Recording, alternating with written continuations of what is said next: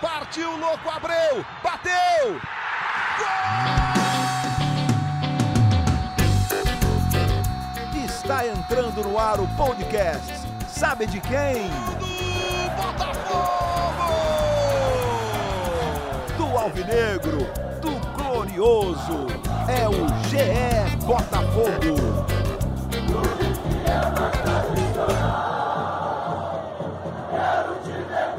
Fala, torcedor alvinegro, tá começando o episódio 94 do podcast GE Botafogo. Eu sou o Luciano Melo, um dia depois de mais uma derrota, 5 a 2 para o Grêmio, mas a gente vai falar pouco desse jogo.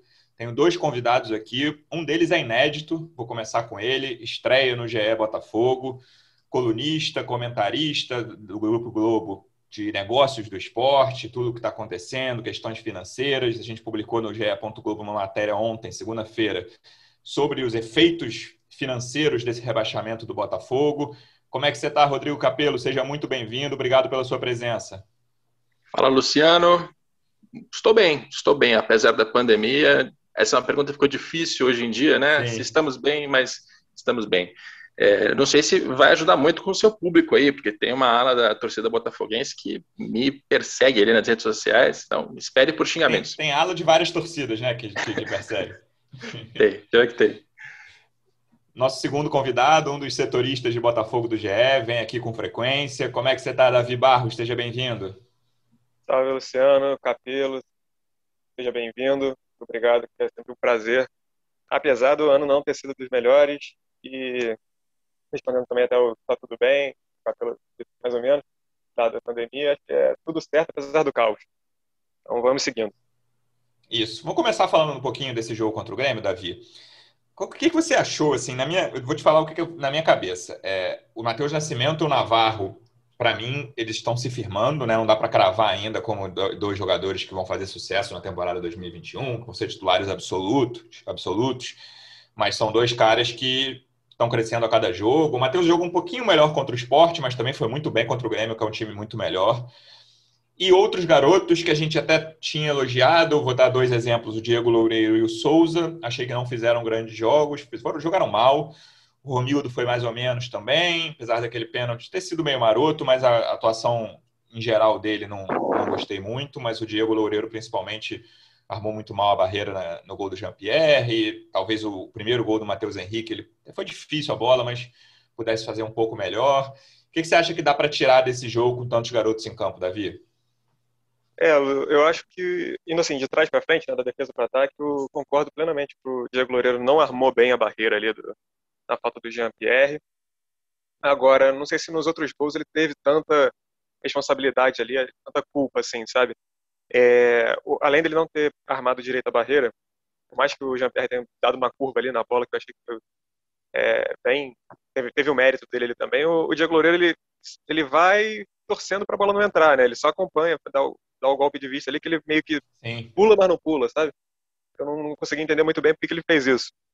É, mas realmente, não achei que foi uma, um bom jogo. E o Souza também, ele, ele deu essa surpresa um pouco é, pro lado ruim, apesar de que é, é um garoto, né? Não tem nem tem 20 anos, ou melhor, tem 19 anos.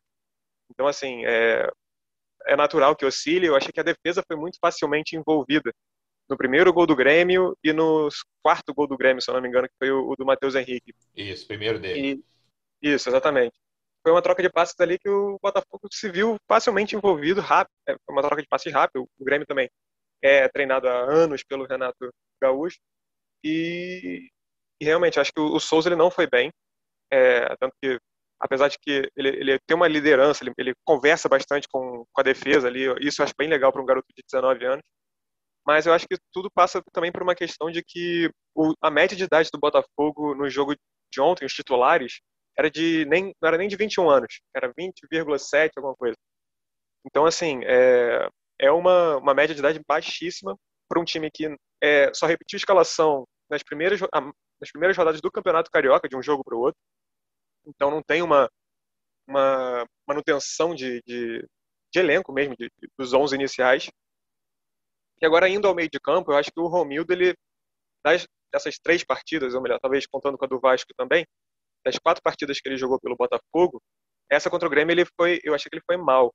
É, ele não, não, parecia muito, é, é não, não exibiu um futebol de para frente, sabe? Ele parecia um pouco burocrático. É, eu concordo com você, com você, com a questão do pênalti, que foi meio, é, talvez garoteado, assim, ele garoteou um pouco aparentemente, até recolheu a perna, mas eu não sei, não sei se, seria, se eu marcaria pênalti ali, acho que tem um contato, mas tem minhas dúvidas.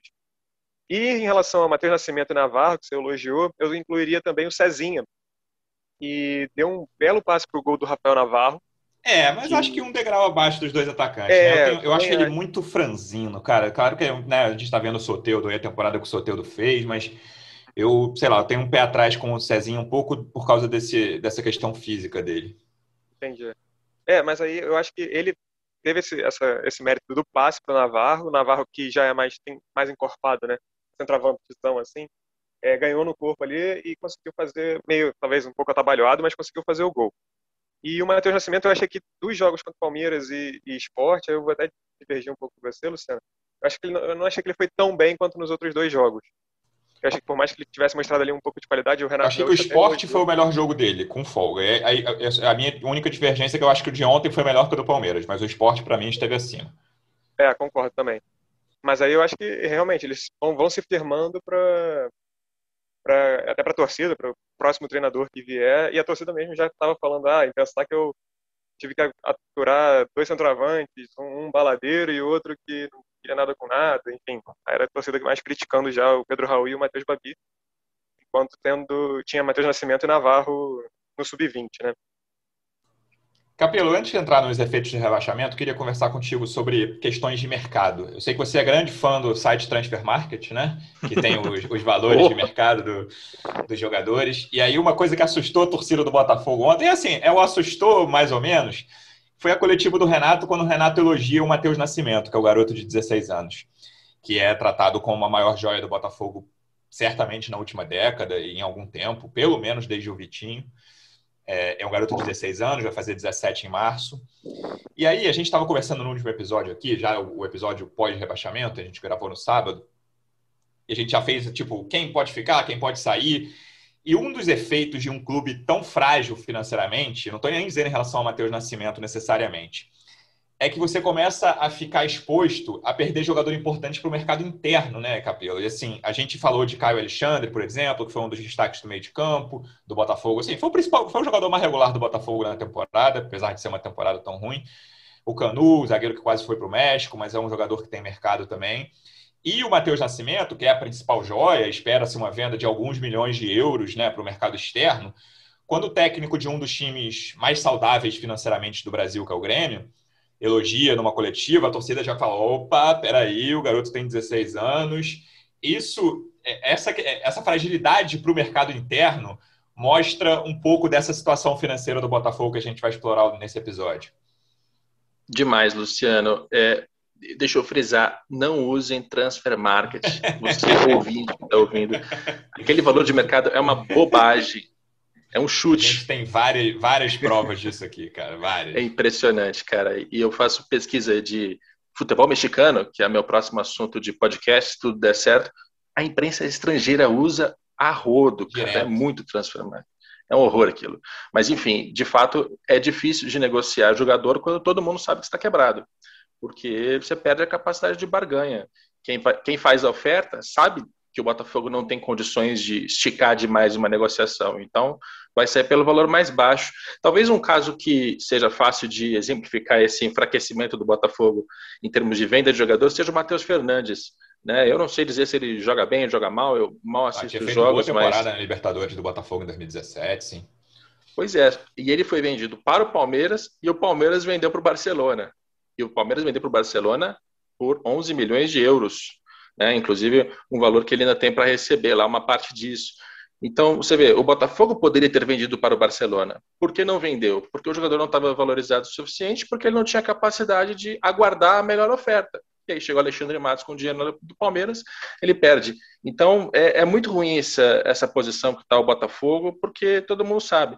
Ah, vamos esconder então, parar de publicar balanço. Não adianta, cara. Além de ser obrigatório, né, de ser mandatório por lei, está na lei Pelé que tem que publicar, eh, não adianta esconder. Todo mundo descobre, né? Os empresários sabem disso, os jogadores sabem disso, o mercado sabe disso. Ainda que se tente esconder do, do público em algum momento, tem muitos clubes que fazem isso. Então, não tem, não tem muito o que fazer. Davi, para a gente entrar no, na questão fora de campo e falar bastante de balanços e dívidas e direitos de TV com Capelo, antes disso, queria falar de mais um e-mail de Carlos Augusto Montenegro, mais uma crise criada pelo Montenegro. Ele estava na dele desde outubro, cumprindo a promessa de que não falaria mais sobre o Botafogo, não daria mais as caras. De mesmo com o Botafogo em crise completa, ele cumpriu essa promessa. Mas na segunda-feira, ontem de manhã, horas antes do jogo, ele mandou um e-mail para 277 pessoas num grupo de sócios do Botafogo. Obviamente, o Montenegro sabia que ia vazar para um grupo de 277 pessoas.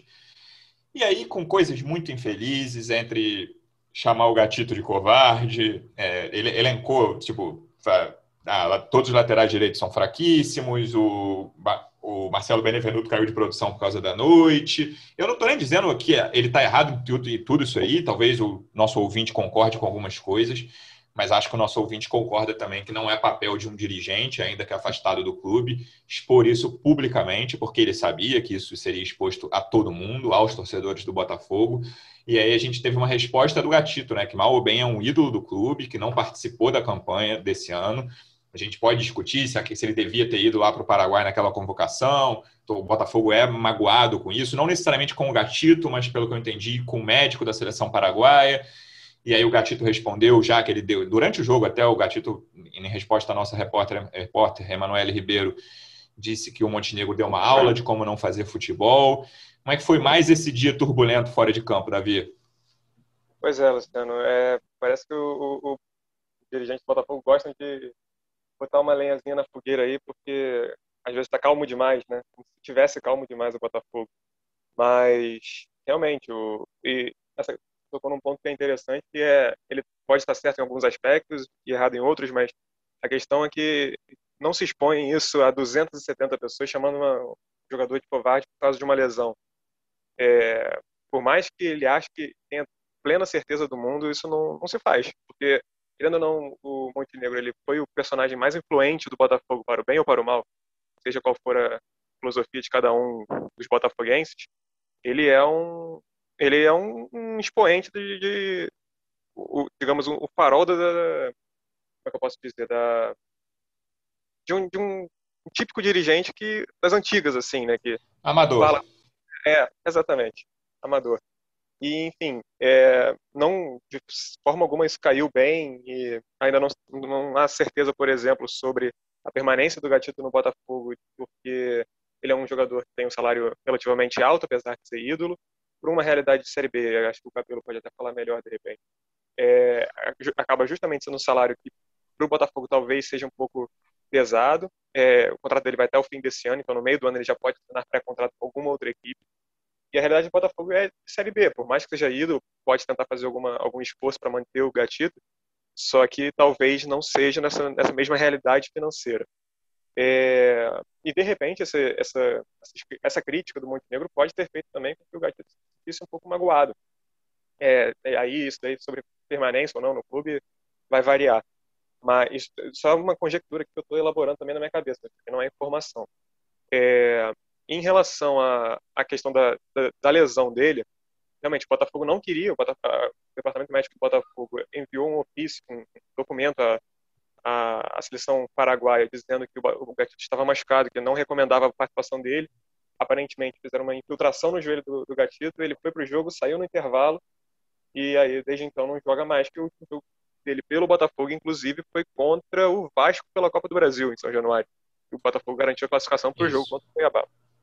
Cara, sabe o que, que me impressiona isso? É, é que o Montenegro parece que existem duas pessoas diferentes. Uma, a que faz a avaliação do Sim. Botafogo, e as avaliações dele são geralmente corretas. Eu não estou falando de futebol, estou falando de dinheiro, de administração. Ele, ele, não é um cara burro, sendo claro aqui. Ele é um cara inteligente, ele faz não diagnósticos. É, e esses atos me parecem burros, isso que eu acho muito louco, esses é, atos é, botafoguenses é de exposição, né? Sim, sim, sim. Mas a pessoa que diagnostica parece é, correta, o que ele diz é coerente.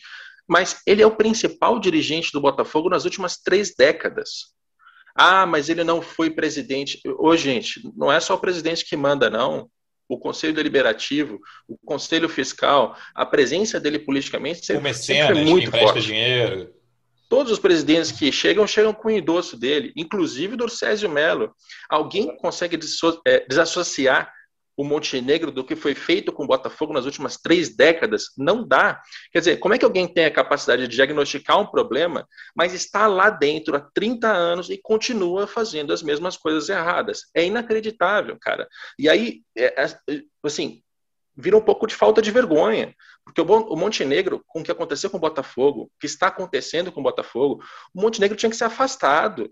É, eu até acho que tem um, um pouco de meia-culpa da gente aqui na, na imprensa, de que a gente dá microfone demais para o Montenegro. Né? Ele fala muito e sempre que fala a gente repercute. Então a gente Sim. também é, é um pouco responsável por esse monstro. Agora, ele tem que se afastar do Botafogo. Chega de Carlos Augusto Montenegro, porque o estado que chegou, e a gente vai falar disso agora, é Carlos Augusto Montenegro. Ele fez coisas boas, sim, ele pagou contas, pagou bola. Ele, ele é um mecenas do Botafogo que, sem ele, faltaria dinheiro. Mas ele também é um mecenas que, graças a esse dinheiro, fica interferindo politicamente, administrativamente, esportivamente, a ponto dele achar que é, na beira do campo ele poderia ser o técnico. Ele e que sem ele talvez o Botafogo tivesse buscado um outro caminho já, né, Capelo? Sim. Isso eu acho chave, assim. Faltaria sim. dinheiro em algum momento, sim. Talvez o Botafogo tivesse mais um rebaixamento nas costas aí, sei lá, 10, 12 anos atrás, mas o Botafogo talvez tivesse buscado um outro caminho naquele momento, em vez de ficar dependente disso.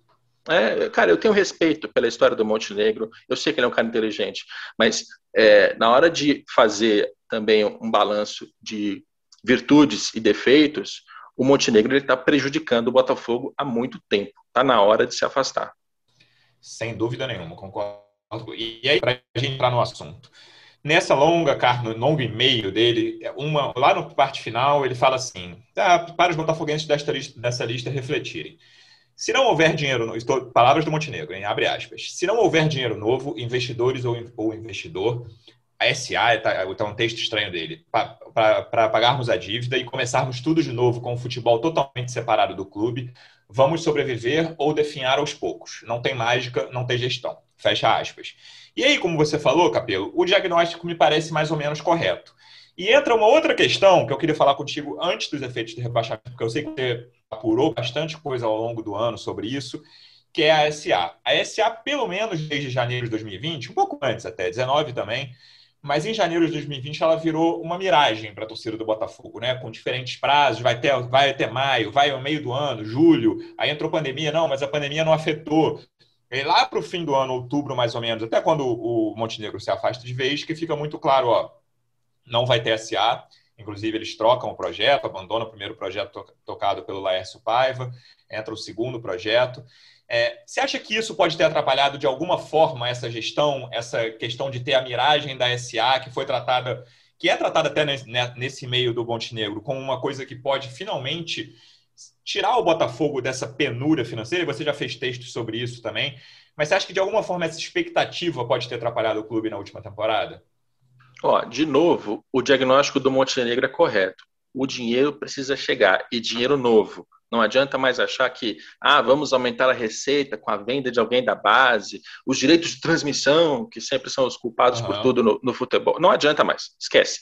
Não tem como aumentar, até porque a gente sabe que a torcida do Botafogo é menor, ela é, não está podendo ir ao estádio, ninguém pode, mas mesmo quando puder, ela tem uma participação menor, ela coloca menos dinheiro, ponto.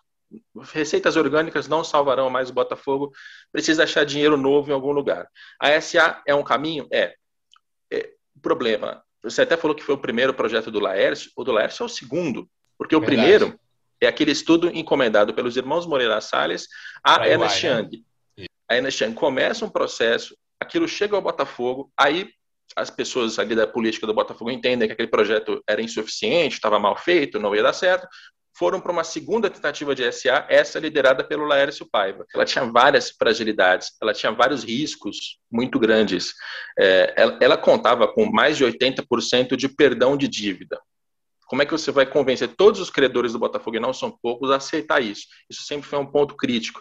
Ela precisava de uma arrecadação muito alta, de uma captação, na verdade. Precisava conseguir muito dinheiro para conseguir é, pagar, renegociar as dívidas né, com esses 80% de desconto, ainda assim era necessário muito dinheiro e ainda investir em futebol, porque eles esperavam ali 150, 200 milhões para colocar em futebol. Ou seja, era um plano muito arriscado.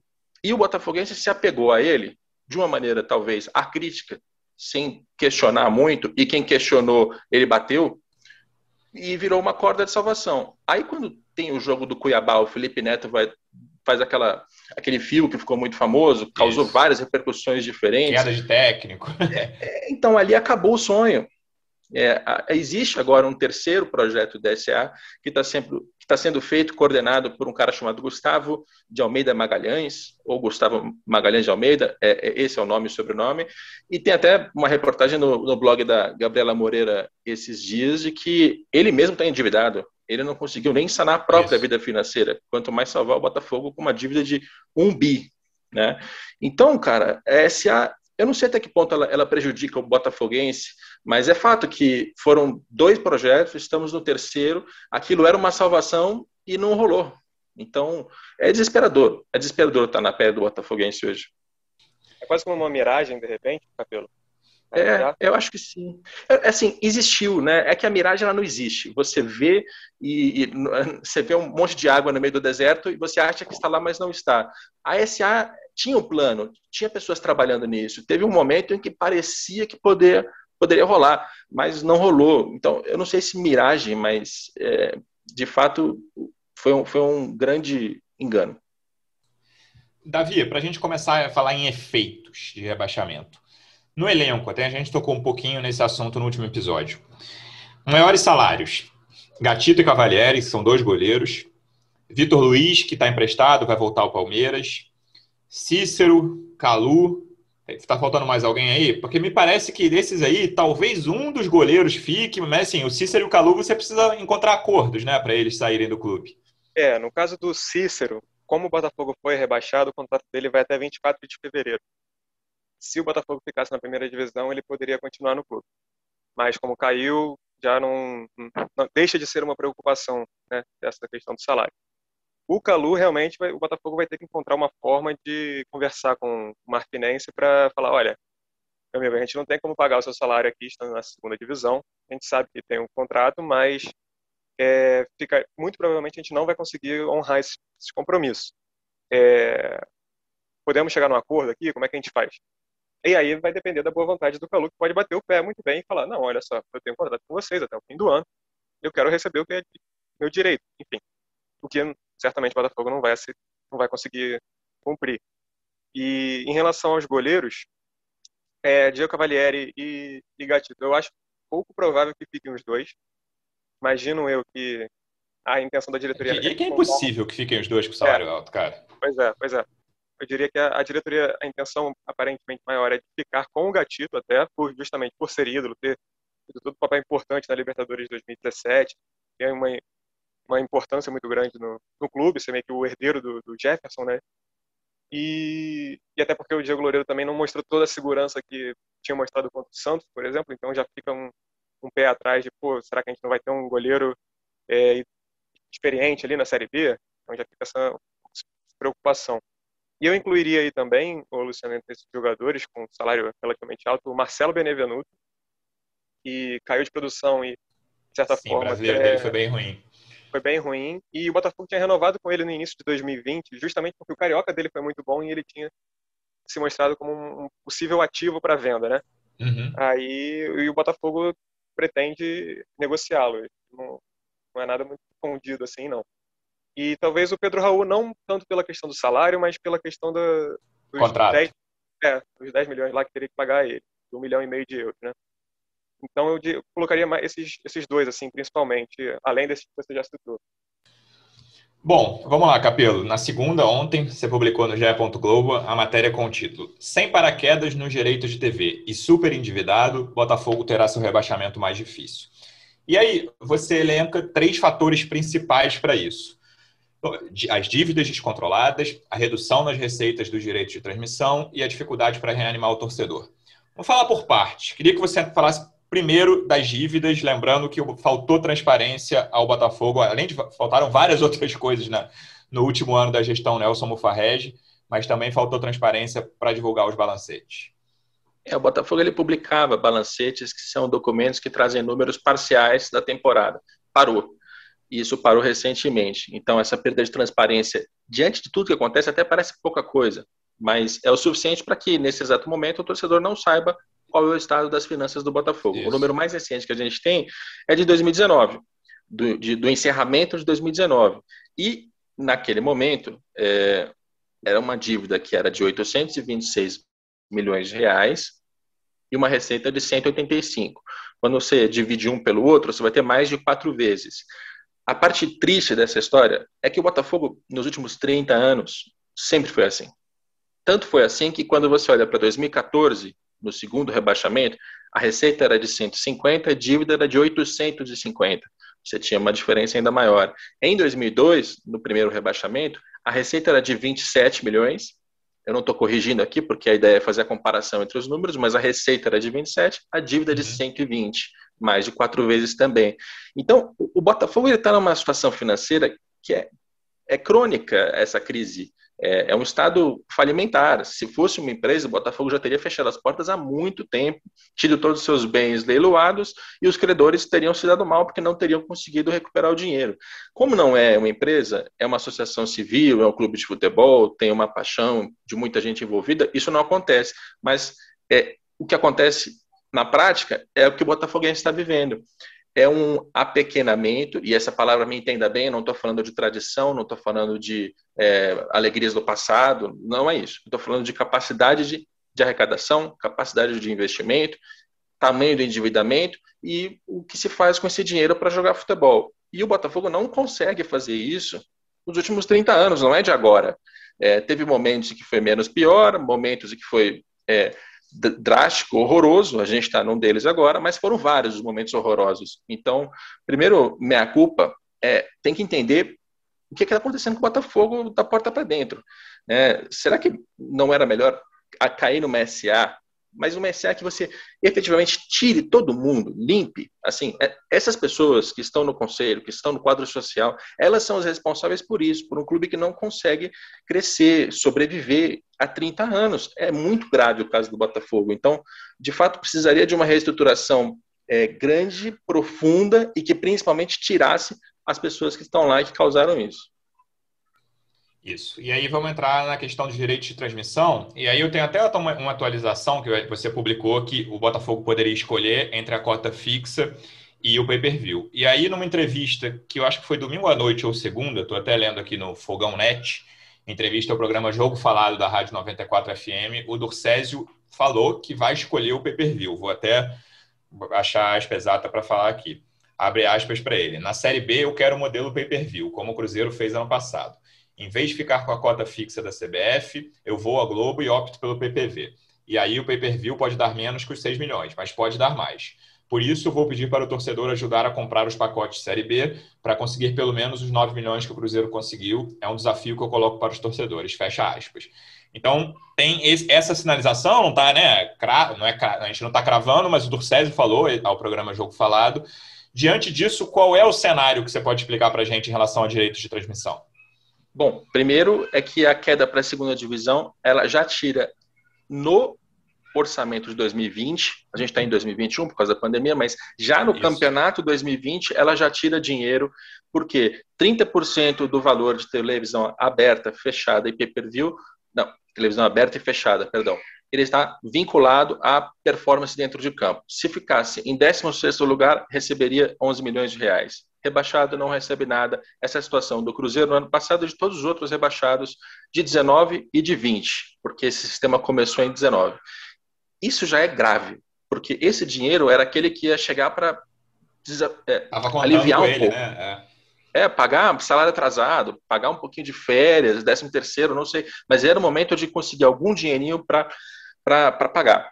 Teve até um movimento para mudar esse sistema, mas como não houve unanimidade, porque o Mário Celso Petralha na, no Atlético Paranaense ele vetou, ele disse que não era para mudar, Então aí o Botafogo não conseguiu mudar e não vai receber nada. Primeiro esse movimento problema. de dar uma parcela pequena aos rebaixados, né? De 19 é, para 20 e não rolou. De pegar a tabela e falar assim, ó, vamos reescalonar isso aqui. O, todo mundo de cima vai receber um pouquinho a menos, mas os quatro rebaixados vão receber pelo menos alguma coisa. Né? Chegou até a existir uma tabela, uma votação, o Atlético Paranaense não votou e tinha que ter unanimidade para que esse sistema mudasse. O Atlético tem lá suas, suas razões, mas enfim. É, 2021 que acontece é que o Botafogo, grosseiramente, em números grosseiros, ele vai descer de uma receita de televisão de cerca de 80 milhões para 10, 15, 20, alguma coisa nesse sentido. O pay-per-view em 2019 está no balanço, ele rendeu 21 milhões de reais. Será que na segunda divisão ele vai render os mesmos 21 ou vai render menos? É, é uma variável, não tem como a gente dizer aqui. Mas fato é que a receita de televisão ela vai cair para um quarto talvez menos disso. Menos Explica essa opção possível entre a cota fixa e o pay-per-view, que o Dorcésio disse que vai escolher o pay-per-view. É porque os clubes que têm contrato de longo prazo com a Globo, quando eles caem para a segunda divisão, eles podem fazer uma opção, que é ou eu recebo o pay-per-view só e acabou, ou eu recebo uma cota fixa de 8 milhões de reais que a CBF paga a cada um dos integrantes da Série B.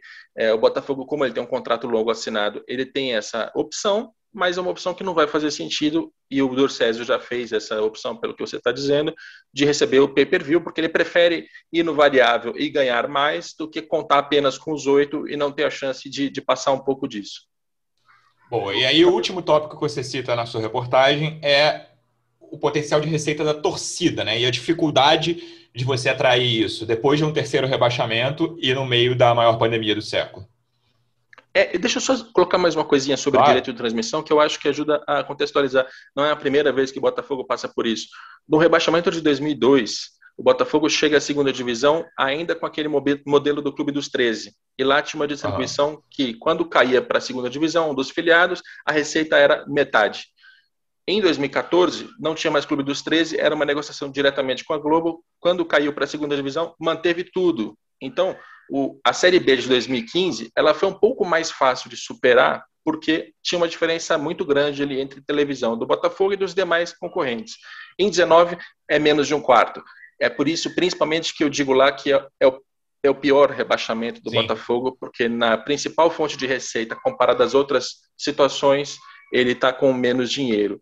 Vocês desculpem os, os gritos que estão no fundo, são os, os, vizinhos aqui que têm crianças. Quase não dá para ouvir. Nem, nem se eu abrir a janela e pedir para pedir silêncio, não adianta. São crianças muito pequenas. Mas, enfim, e sobre o torcedor, cara, é difícil de engajar a torcida no terceiro rebaixamento.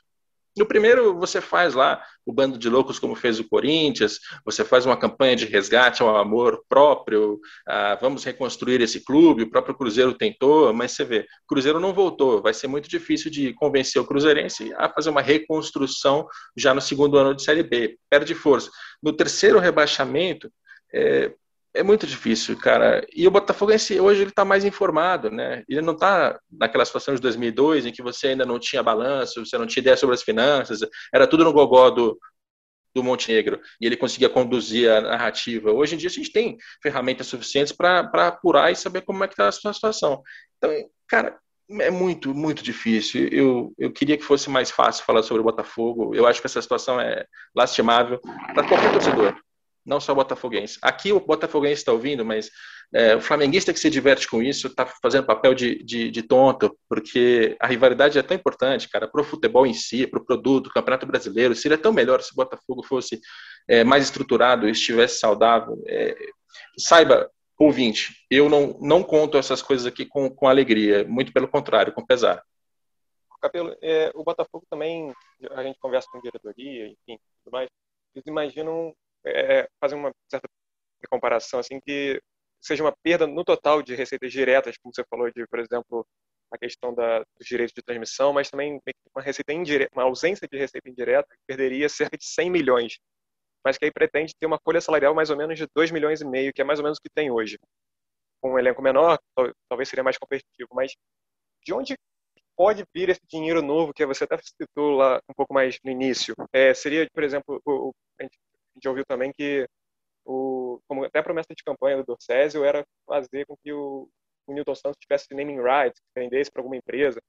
É, quais seriam essas possibilidades de dinheiro novo? Que, que, por exemplo, é feito lá fora ou então em outros clubes, assim? Falar sobre receitas orgânicas, né? geralmente televisão, patrocínio, bilheteria, sócio-torcedor, venda de jogador, eu digo que não tem mais como solucionar por aí, porque é tanta dívida, precisaria de receitas tão altas por tanto tempo que chegar a isso é quase que impossível. É como se o Botafogo precisasse vender 150 milhões de reais de jogador nos próximos cinco anos para fazer superávites enormes e, a partir disso, conseguir reduzir um pouco seu endividamento. Então, é, é muito é difícil. Por temporada, pelo valor da multa, né? Então, chance mínima, né?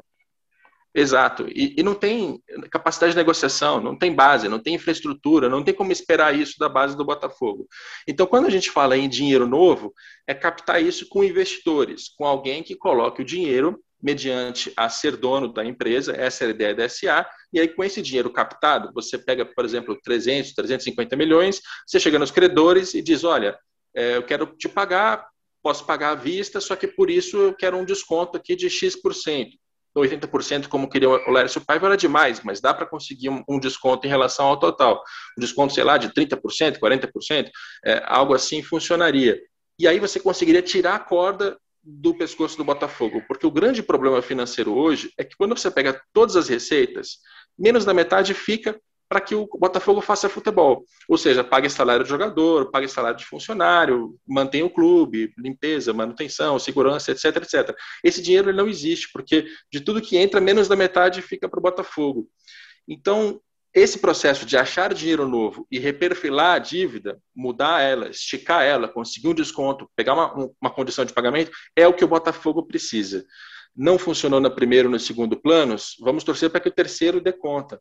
É, mas tem que acontecer alguma coisa assim, extraordinária, porque pelas vias ordinárias eu acho que não tem mais solução.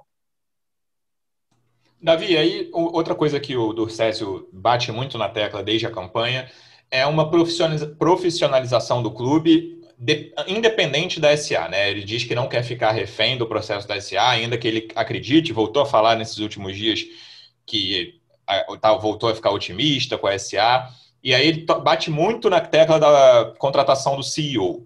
Como é que está isso? É, o que, que o Botafogo pode mudar fora de campo, na sua visão? É esquecendo o departamento de futebol, claro que o departamento de futebol exige uma profissionalização que eu acho que o Eduardo Freeland está tentando implementar, vamos ver se vai conseguir. Mas fora do futebol, o que, que você acha que pode ser feito e pelas conversas que você tem com os dirigentes, o que, que eles estão tentando fazer para essa temporada 2021 que vai ser tão difícil? É, bom, aparentemente essa questão da profissionalização, de até contratar esse CEO, a previsão disso era que tivessem esse nome já anunciado, pronto, fechado e tudo mais em março. Ainda não tem a definição de qual dia seria, ainda não, não bateram o martelo de quem seria esse, esse diretor executivo, né? Mas eu acho que um, um primeiro passo, e acredito que o Capelo possa falar um pouco melhor nesse aspecto, é que o Botafogo contratou um controller, que pelo que eu consegui entender, eu não sou do, dessa área financeira empresarial, mas seria algo como se fosse um auditor da, meio que interno, assim.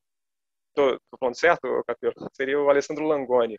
Sim, senhor. Sim, senhor. Trabalha no departamento financeiro e ajuda a controlar ali entradas e saídas, a montar um orçamento, acompanhar o orçamento, é, é nessa linha. Isso, então. E aí, a, a, pelo que eu estou entendendo, a ideia do Botafogo seria meio que começar aos poucos essa reestruturação e, e essa profissionalização a partir da, da finança mesmo, vendo assim, bom, a gente quer fazer isso, isso, isso, isso, isso. O que, que a gente consegue fazer dessas nossas prioridades com o dinheiro que a gente tem? É, é basicamente tentar um básico assim em qualquer qualquer lugar que é você não gastar mais do que você tem. Então, senão o Botafogo já gasta. O, o Capelo falou isso no texto, é um super endividado. Então, tem uma, uma receita gasta muito mais a receita para pagar dívida do que para fazer investimentos e, e, tudo mais. Então, assim, é, pelo que eu entendo dessa contratação, por exemplo, desse controller, desse auditor, é, é, mais ou menos nessa linha, de tentar fazer com que o Botafogo dê esses primeiros passos e aí a partir daí consiga se reestruturar. Então eu vejo um pouco mais dessa forma, dessa, dessa parte da profissionalização, por mais que caso role SA e tudo mais, eu vejo um pouco nessa linha de, de tentar organizar um pouco ali o Botafogo para justamente ter uma, um certo planejamento nas ações, sabe? Sem querer desanimar, mas já desanimando, é, não sou eu que vou pregar amadorismo aqui, ou ser anti-profissionalização, contratação de controle, tudo isso é, é fundamental. Só para o torcedor ficar com, bem com o pé no chão, trazer profissionais é, não necessariamente vai tirar o Botafogo desse buraco. O problema é muito maior. Assim, primeiro, o Botafogo já teve nos últimos anos bons profissionais. Quando você fala do financeiro do Marcelo Murad, ele sabia o que estava fazendo. Ele era um cara capacitado. Ele tentou fazer muita coisa. Quando você fala da parte comercial, você tem lá o, o, o Caio, Caio Araújo, é outro cara muito bom também, que trouxe vários negócios. Eles deram a vida pelo Botafogo. Então, por favor, torcedor, não crie a impressão do tipo, ah, só deu errado porque a diretoria anterior era uma porcaria. Tinha muita gente competente lá que estava tentando resolver. Então, trazer trocas, substituições, eu entendo, uma nova diretoria, né? Parece governo, você tem que chegar e tirar, trocar, trazer pessoas novas para dar um choque de gestão. Mas isso é muito, é, é, é, muito, é muito pouco diante do problema do Botafogo. Esse é o, é o trágico. Essa é a parte mais preocupante da coisa, porque mesmo profissionalizando, é, trazendo outros profissionais, porque já havia profissionais antes, é, não cria uma segunda miragem. Né? Uma, a gente falou da miragem da SA, a SA pelo menos tem um potencial para resolver. Trazer profissionais é fundamental, é importante, sim, mas não botem excesso de confiança em cima disso. É, não se resolve sem o dinheiro, né? E aí, Davi, outra pergunta que eu tenho é sobre elenco mesmo, que a torcida sempre pergunta. O Dorcésio tem falado em reforços, né? Claro que o elenco vai mudar muito, não tem como não trazer jogador. É, a gente já sabe que posições que eles buscam, como é que está essa busca pela reformulação dentro do elenco do Botafogo? Então, Luciano, a gente, o que o, o César falou em entrevista recente era que tinham quatro nomes já acertados, prestes a ser anunciados. É, eles não, não dá nomes ainda, por, por evitar que, que, tenha problemas com negociações. O Botafogo já, já vazou muita coisa né, ao longo do, do ano passado também e aí está tentando, de certa forma, aprender com essa questão. Eu não sei se está conseguindo, porque sempre vaza, acaba vazando.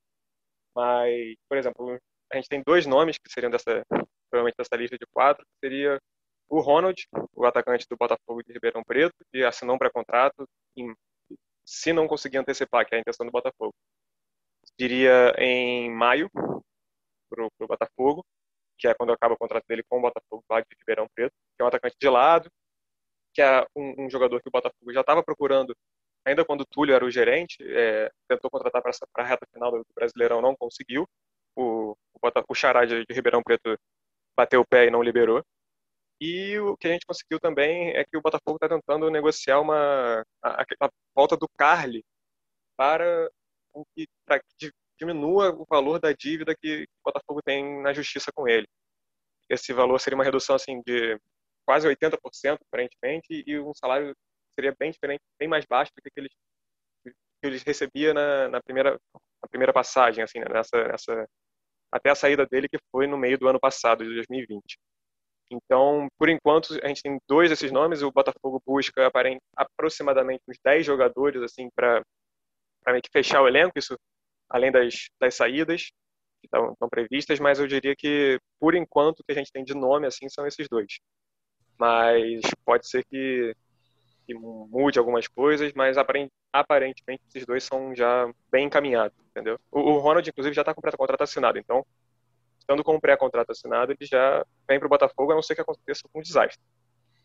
É, me parece que vai ser esse o caminho, jogadores baratos, não tem como fugir disso. Na semana que vem a gente volta, lembrando que o Botafogo joga no sábado, 5 da tarde contra o Goiás, na Goiânia, na Serrinha.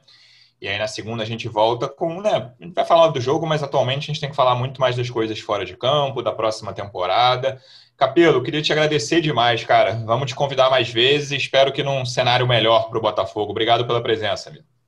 Valeu, Luciano, Davi, ouvintes. Saibam, é com pesar que eu trago essas notícias, mas de fato eu não consigo ver o motivo para otimismo do torcedor.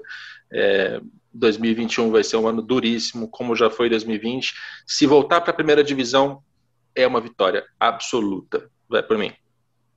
De acordo, acho que é por aí. Davi, obrigado pela presença. Até semana que vem, amigo. Forte abraço, Luciano Capelo. Muito obrigado pela presença. Sempre um prazer. Então, cuidem-se, comportem-se, hidratem-se sempre. Torcedor Alvinegro, obrigado pela audiência mais uma vez. Até semana que vem. Um abraço.